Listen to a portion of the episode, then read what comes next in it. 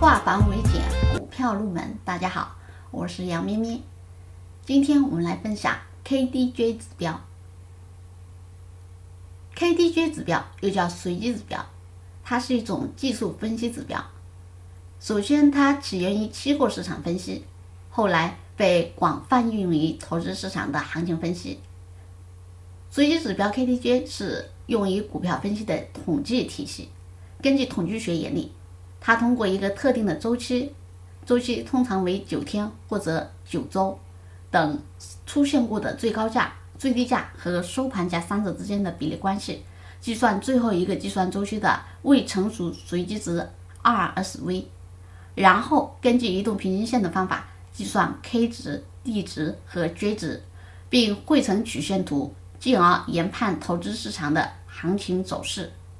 它的创始人是乔治莱恩。最早，KDJ 指标是以 KD 指标形式出现，KD 指标又是在威廉指标基础上发展起来。不过，KD 指标只判断股票的超买超卖现象，KDJ 指标中则融合了移动平均线速度上的观念，所以 KDJ 指标形成比较准确的买卖信号。同时，它研究的是最高价、最低价。和收盘价三者之间的关系，又融合了移动平均线的优点，所以 KDJ 指标能够比较快速、直观的研判行情。这是我们今天要讲的 KDJ 指标。今天先开个头，我们更多股票知识可以查看文字稿或者留言。